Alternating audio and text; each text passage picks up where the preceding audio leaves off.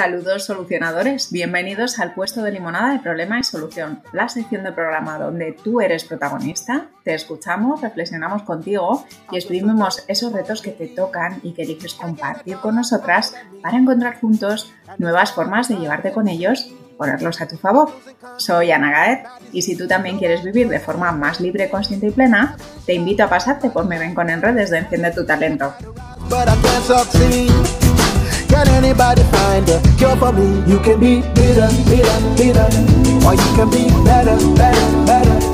Puede que recuerdes haber estudiado los elementos de la tabla periódica, los ríos de la península, las capitales mundiales y a lo mejor hasta alguna clase de educación sexual.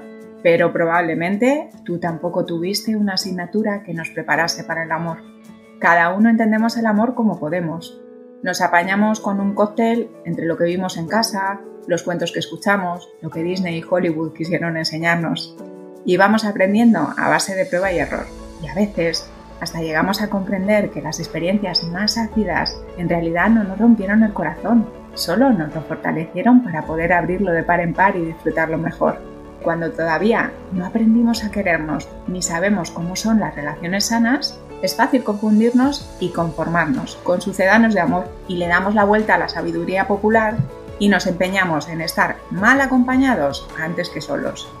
Las relaciones sanas no son perfectas, ni tampoco les faltan los conflictos, aún así se sienten como casa, como un espacio en el que nos sentimos a gusto, libres, con ganas de sacar lo mejor de nosotros mismos. ¿Por qué lo llamamos amor cuando queremos decir dependencia emocional, miedo al compromiso, luchas de poder? Hoy encontraremos respuestas juntos. Y si te animas a acompañarnos, estrenaremos ese curso de introducción al amor que nunca tuvimos.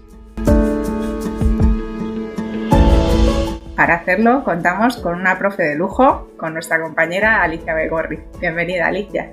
Gracias Ana, pues otra vez encantada de esta introducción tan interesante que has hecho. Preparada entonces, ala, así aquí y ahora vamos a dar esta clase introductoria a este curso de amor que, que no hemos tenido ninguno de nosotros. Ojalá hubiéramos tenido esta preparación para la vida. Pues vamos a empezar por ponerlo fácil, que es escuchar a, a la protagonista que, que nos propone el reto de hoy.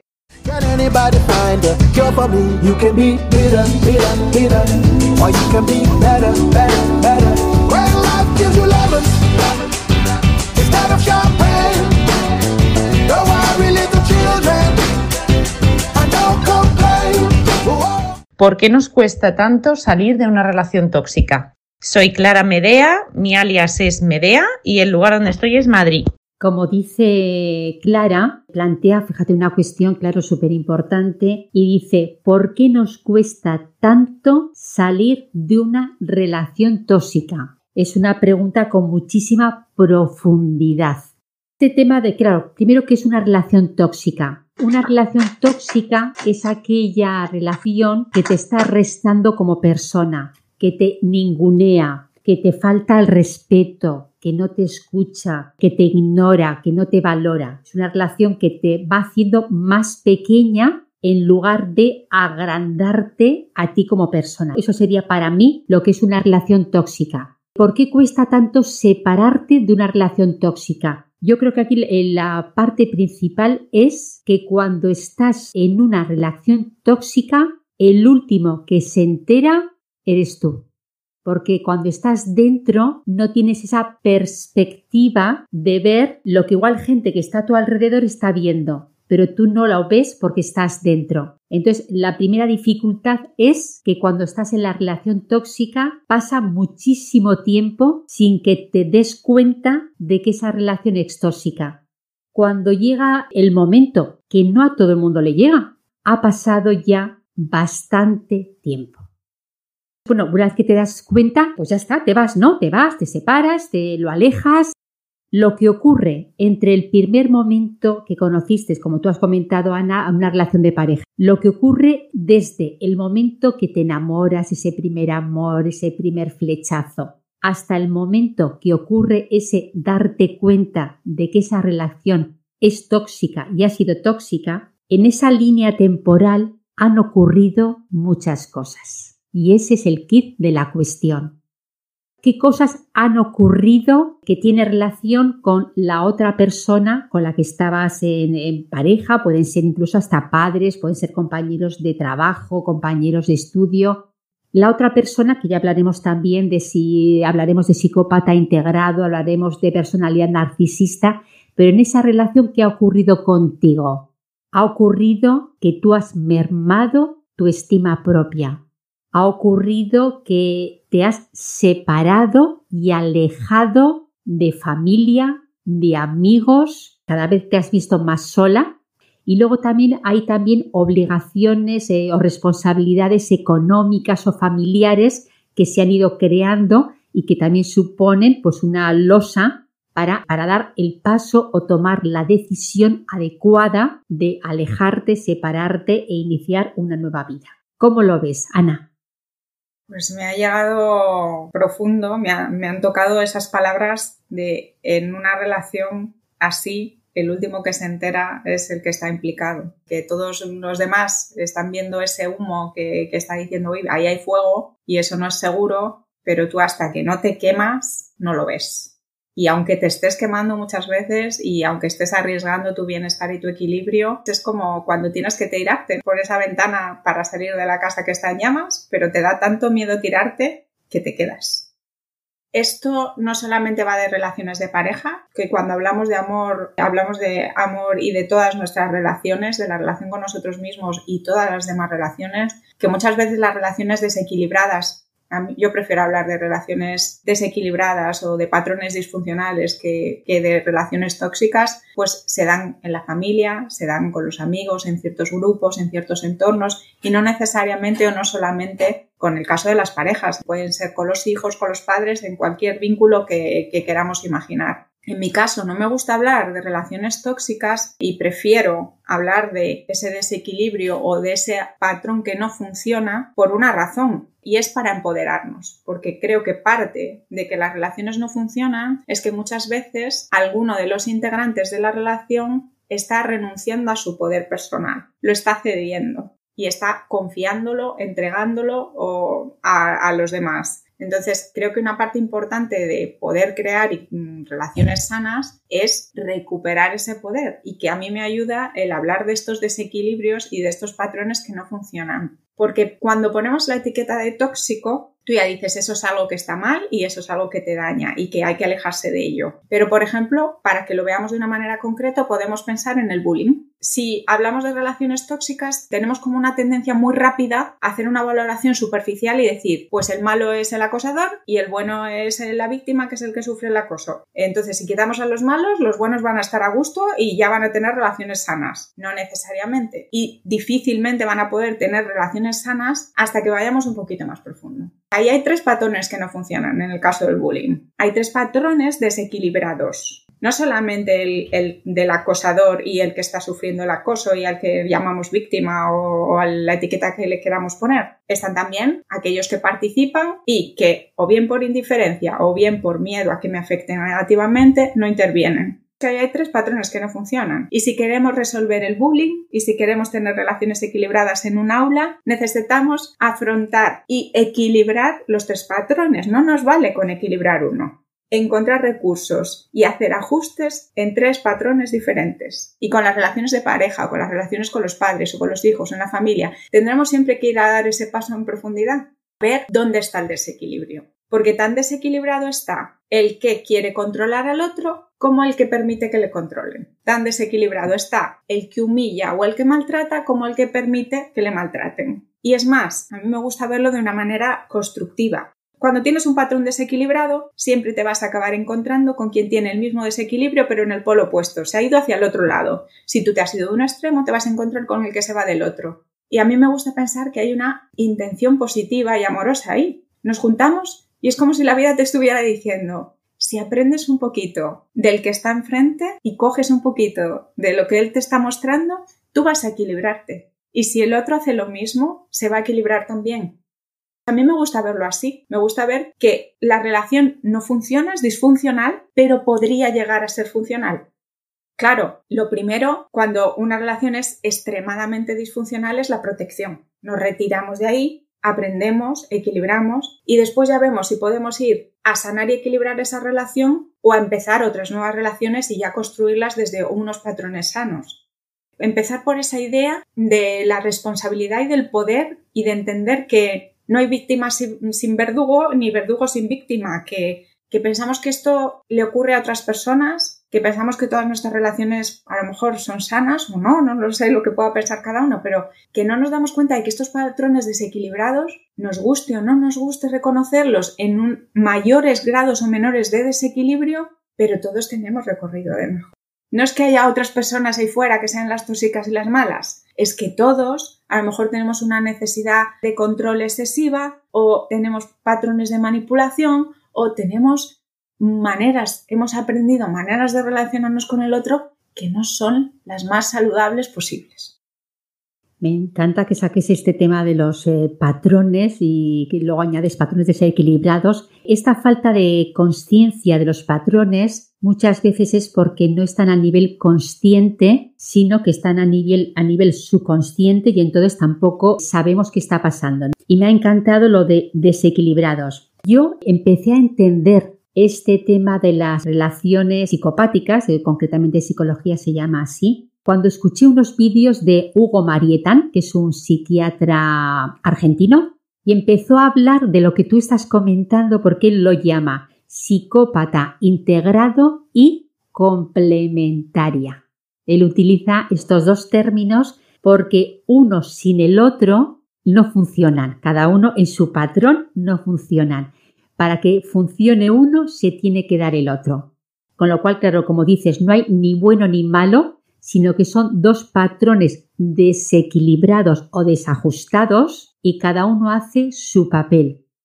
Lo importante es darte cuenta de en qué papel eh, estás ejerciendo en ese momento con esa persona y una vez que tomas esa conciencia de lo que está ocurriendo, ver si es lo que quieres o no lo quieres y a partir de ahí qué recursos puedes buscar, puedes pedir ayuda, eh, puedes empezar a leer y tal. A mí, Hugo Marita, me entendí lo que es la psicopatía, un psicópata integrado, cuando escuché los testimonios que, que él traía de su consulta y realmente esa parte de complementarias eh, es, un, es, un, aspecto, como tú dices, esa parte, que además lo dice muy bien la palabra, es complementar a esa persona. El psicópata integrado busca en una relación es una persona que sea de mucha luz, es una persona que sea, que tenga bondad, es una persona que sea dulce, porque su personalidad narcisista se nutre, se alimenta de esa luz y puede llegar a apagar la luz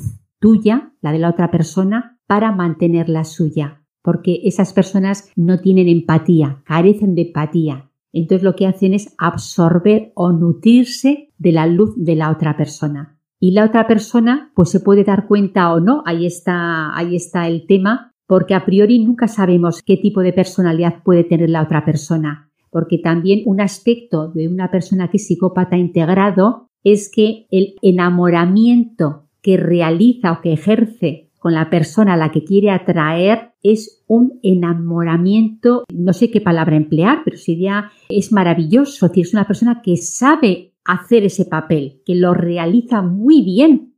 Y hasta que no pasa un tiempo, cuando ya se ha estabilizado, se ha sentado la relación, no empieza a mostrarse tal cual es. Es decir, que tiene esa facilidad de expresarse en varios eh, tonos y en un principio no es posible conocer totalmente que si va a ser una persona narcisista o no. No es tan fácil, ¿eh? es muy complicado. ¿eh? Por eso hay personas que dicen, pero ¿cómo te has eh, metido en esta relación?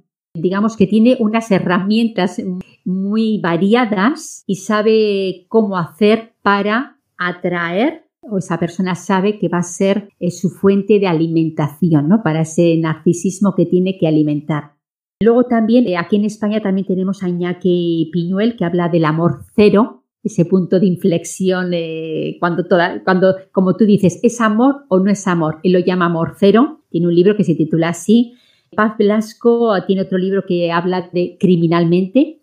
Y luego también he encontrado a Seila Keral que habla de estafadores del amor. Y sin embargo, ahora empieza a haber autores, empiezan a haber eh, libros y documentación sobre este tema, pero es un tema que hasta hace muy pocos años era, es, era y es totalmente desconocido. No llevamos una trayectoria tan amplia de haber estudiado ese tipo de personalidad, porque son muy camaleónicos, entonces es muy difícil eh, darse cuenta. Y luego, claro, si a, nivel de justicia, cuando ocurren luego procesos de divorcios o tal y custodias, es un tema que no está, que es muy difícil, es muy difícil detectar. Pero la literatura sobre este tema es muy reciente.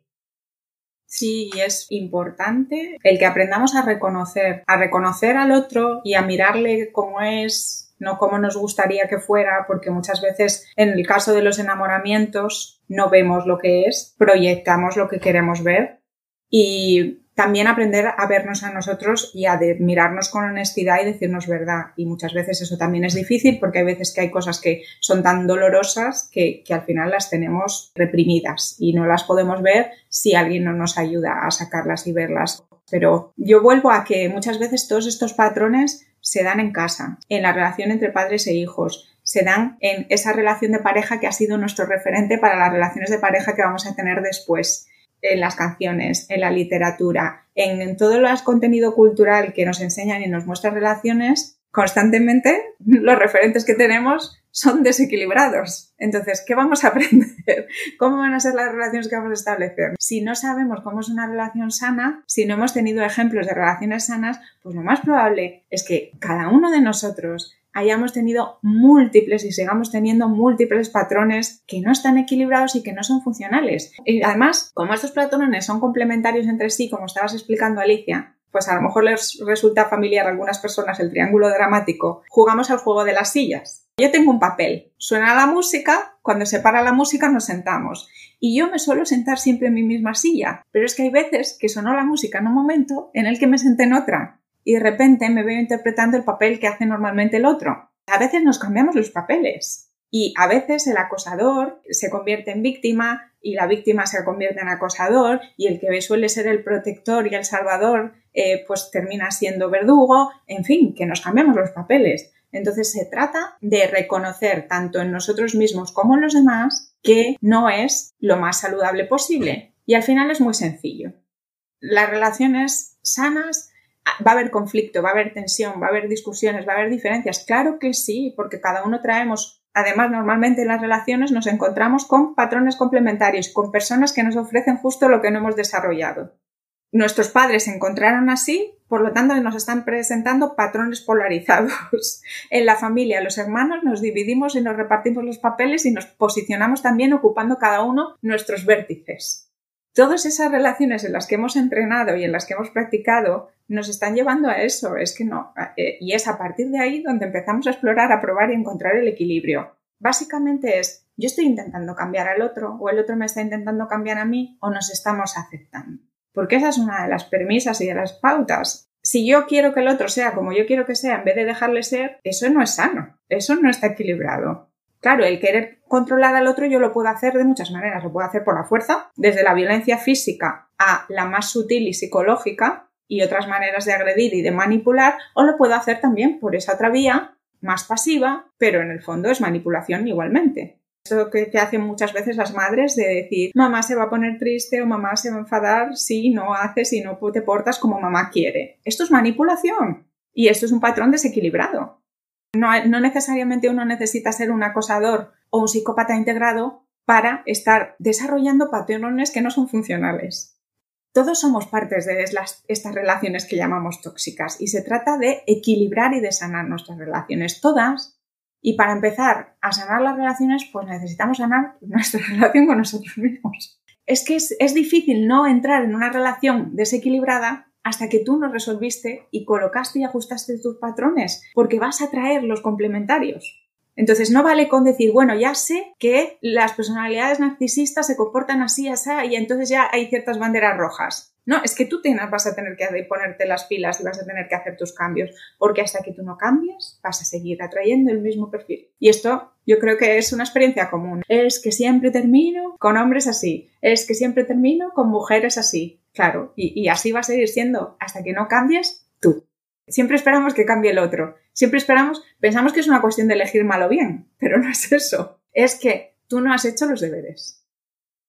Qué interesante. En este cambiar, claro, eh, para cambiar, eh, la primera premisa es autoconocimiento, porque no podemos cambiar si no tenemos ese conocimiento personal de cuál es nuestro patrón, porque como tú dices, es un patrón que hemos ido heredando y hemos ido recomponiendo con pedacitos de familia, de conocidos, del ambiente, vamos recomponiendo y al final es nuestro y somos así pero podemos cambiar, podemos tomar otras decisiones, podemos reparar lo que se ha roto y si no se ha roto aún podemos también ponerle pegamento y podemos unir las piezas de la manera que queramos. Pero el primer pilar para ello es autoconocimiento y para ese autoconocimiento fórmate, prepárate o bien lo puedes hacer tú solo o bien busca una persona que te pueda acompañar en el camino, porque sin ese autoconocimiento y autoexploración personal, lo que puede ocurrir es que sigamos repitiendo los patrones porque es lo que conocemos y es la manera en que nos mostramos al mundo. Sí, así es. Entonces, es saber, oye, el equilibrio está en que el otro pueda ser quien es, se pueda expresar como es, tenga cubiertas, atendidas sus necesidades y que tú y cada miembro que esté en la relación sea así, que cada uno pueda ocupar su espacio y pueda estar bien y esté equilibrado. Si esas condiciones se dan de respeto, de aceptación, de que pueda fluir la confianza, la comunicación, el apoyo mutuo y estamos mejor en relación que si estuviéramos cada uno por nuestro lado, para mí esa es la definición de una relación sana. Tú y yo estamos mejor juntos o cada uno por su lado. Así de sencillo si esto nos está sumando y nos está ayudando a evolucionar, a ser mejores, de que, ¿no? A convertirnos en personas, a aprender, a evolucionar, a desarrollar habilidades, a eh, conectar con lo mejor de nosotros mismos, gracias a que estoy en esa relación, pues a lo mejor empezó siendo una relación tremendamente desequilibrada, pero ahora es una relación que enriquece, que me ayuda a expandirme y que sanó.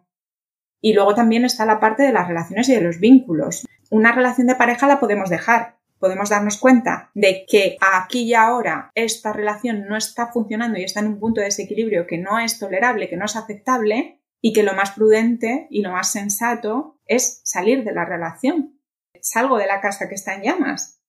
Los padres no los elegimos y ese vínculo va a seguir. Da igual si la relación es disfuncional o no, está desequilibrada o no, pero el vínculo está, va a estar siempre aunque la relación no funcione. A lo mejor podemos sanar o no la relación, no lo sabemos, pero lo que sí que necesitamos sanar siempre es el vínculo. Y eso es unilateral. Para poder estar en paz con nosotros mismos, al menos así es en mi experiencia, necesitamos hacer las paces con nuestros padres.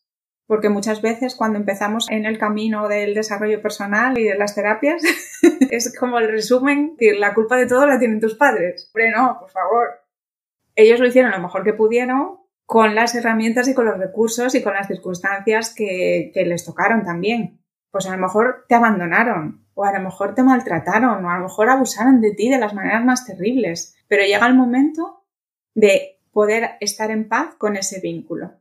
Sí, simplemente eso, estar en paz. Mira, gracias a este padre y esta madre que tuve, estoy aquí, me dieron la vida. Ya está, ya solo por eso me siento agradecido y me siento en paz. Y a partir de ahí, poder construir y poder crear pero si no, es muy complicado. Tenemos esa tendencia a echar balones fuera, a decir, no, es que hay personas que son las que están desajustadas, nosotros estamos estupendamente y basta con no elegir o con no relacionarnos y no juntarnos con los que no están bien. Así estamos renunciando a nuestro poder. Para mí, salir de aquí, de este embrollo, pasa necesariamente por ese autoconocimiento que tú dices, Alicia, y poder reconocer que somos parte del problema, para poder ser parte de las soluciones. No basta con ponerle la etiqueta de malo a otro. Hace falta ese trabajo de qué puedo mejorar yo, qué no estoy haciendo de la mejor manera posible. O no sé poner límites, o tengo tanto miedo que le estoy entregando el poder a otro, no he desarrollado mi propio proyecto vital, me estoy colgando del de al lado, algo yo no estoy haciendo bien o todo lo bien que podría hacer porque yo estoy contribuyendo a este desequilibrio. Mira, en este desequilibrio que estás comentando, yo veo que, que falta una vitamina que las personas que mantienen una relación desequilibrada no saben decir no. Como tú has dicho, poner límites. Es una vitamina, hay un déficit de esa vitamina, de decir no. Se tiende a no crear conflicto y en ese crear no conflicto pues es todo sí, sí, sí, sí para no alterar y para que esa relación pues de la manera que sea mm, vaya, no, no funcione pero bueno, vaya hacia adelante. Una de las vitaminas importante que falta para que esa relación pudiera ser saludable o la ruptura sea saludable es que la parte que toma conciencia de que esa relación algo ocurre y quiere cambiar es aprender a poner límites y decir que no para autoafirmarse a sí mismo. Me gusta quedarme con esa segunda parte de la autoafirmación, porque cuando estabas hablando de esto, que lo entiendo y lo comparto Alicia, es como un ángulo nuevo para sumar al caleidoscopio. Me venían las palabras de una de mis maestras, de mis mentoras, y ella decía, se trata no de no decirle no al otro, se trata de decirte sí a ti mismo, como tú decías, se trata de una autoafirmación. Entonces, no es que yo rechace al otro, no es que yo le diga que no al otro, es que yo tengo claro quién soy, hacia dónde voy y qué sí y qué no, y para poder ser fiel a mis valores, para poder ser fiel a mí mismo, entonces no es que le diga no al otro, es como no puedo compartir o aceptar o apoyarte en lo que tú me propones para poder decirme sí a mí misma. Es ese conocernos y es ese saber qué queremos, qué no queremos, qué es aceptable, qué no es aceptable y tomar las riendas de nuestra vida. Porque al final es eso, es empoderarnos y no ir ni más allá, a querer invadir al otro, a manipular al otro, a controlar al otro por miedo, por inseguridad, porque siento que puede ser una amenaza, porque quiero sacar ventaja de él, por la razón que sea, pero al final se trata de encontrar el equilibrio es eso, esa asertividad, ni más ni menos, es encontrar ese punto en el que que tú puedas estar bien y que yo pueda estar bien, que tú tengas tus necesidades cubiertas y yo también, que no se trata de que estemos uno por encima del otro, sino que cada uno podamos ocupar el espacio que libremente elegimos. Ya. Encontrar esa asertividad y eso va a implicar que me diga sí y, y que ponga mis límites escuche y quiera comprender cuáles son tus necesidades y si sale de mí y me apetece, colabore contigo para ayudarte a conseguir eso que quieres, pero no porque quiero complacerte o porque pienso que sin ti no puedo estar o que yo soy eh, un satélite que no tiene luz propia y que necesito hacer órbitas alrededor de nadie. Cada uno tenemos nuestro centro de gravedad, somos interdependientes pero no dependientes, porque normalmente los dos patrones, a grosso modo para que lo entendamos, es que cuando nos desequilibramos o tendemos a la dependencia o a la antidependencia. O yo solo no necesito nada de nadie, yo y los demás debajo, o el patrón de yo solito no puedo y entonces necesito que otro me ayude y entonces me cuelgo del otro y dependo del otro. Y entonces el otro que decida y el otro que tome el poder y el otro haga lo que quiera porque yo lo único que hago es someterme. Y esos son los dos grandes patrones desequilibrados y todo eso se resuelve cada uno retomando nuestro poder y nuestro espacio personal. Ni invadir al otro, ni dejar que el otro me invada, ni cederle mi terreno, no, cada uno en su punto y cada uno en su espacio. Capaces cada uno de estar bien con nosotros, de ocupar nuestro espacio, de sentir que tenemos todo lo que necesitamos. Luego ya podemos ir al cómo intercambiamos y jugamos para que tu mundo mejore y se expanda gracias a lo que yo te comparto del mío y así, en todas nuestras relaciones, en todas eh, esas interacciones que tenemos. ¿Cómo nos podemos hacer a unos, a otros la vida más bonita y más hermosa, como decía Marshall Rosenberg? ¿Cómo puede hacer tu vida más bella? ¿Cómo puedo enriquecer tu vida? Porque sale de mí, no porque estoy buscando nada más allá de ese acto. Cuando empezamos a hacer las estrategias, que hay algo más allá del intercambio genuino y el placer de compartir y de ser con el otro, cuando empezamos a buscar cubrir algo más, ahí ya no es amor, llámalo X, es otra cosa, es otra necesidad la que estás cubriendo.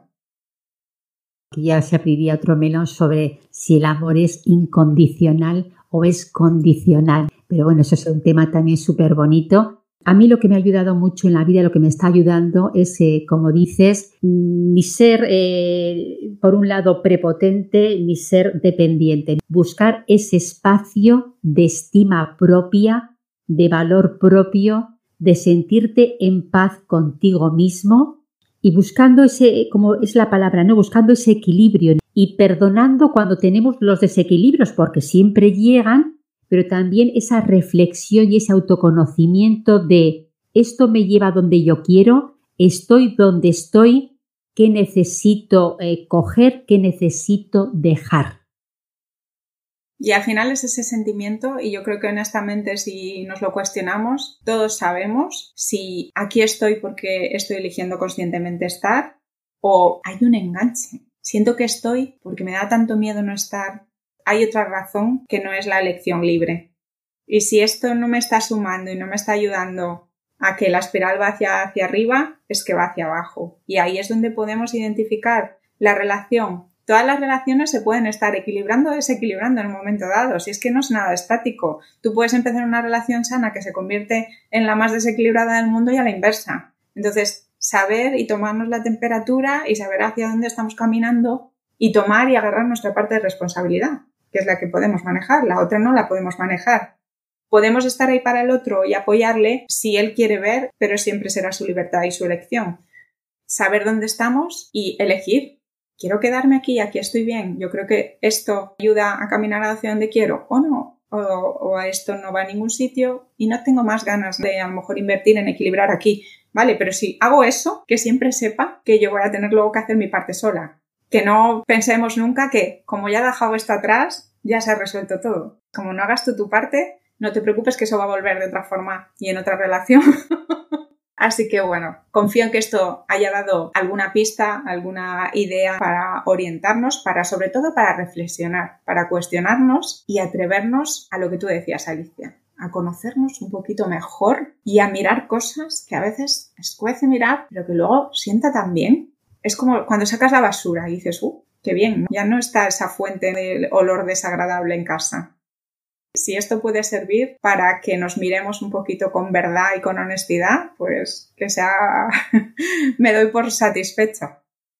Sí, pues también agradecer a Clara que nos ha traído hoy un limón, la verdad que como he dicho antes, con muchísima profundidad y que yo creo que también arroja luz a las personas que están eh, ahora en procesos de naufragio emocional eh, el ver que, que, no se sienten solas, que hay personas que, que, las acompañan, que hay personas que han recorrido el camino, que se puede salir de relaciones desequilibradas y que si quieres apostar por equilibrar, primero equilíbrate tú misma.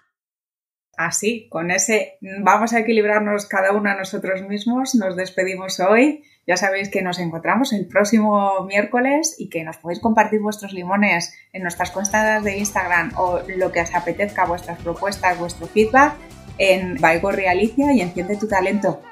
Adiós.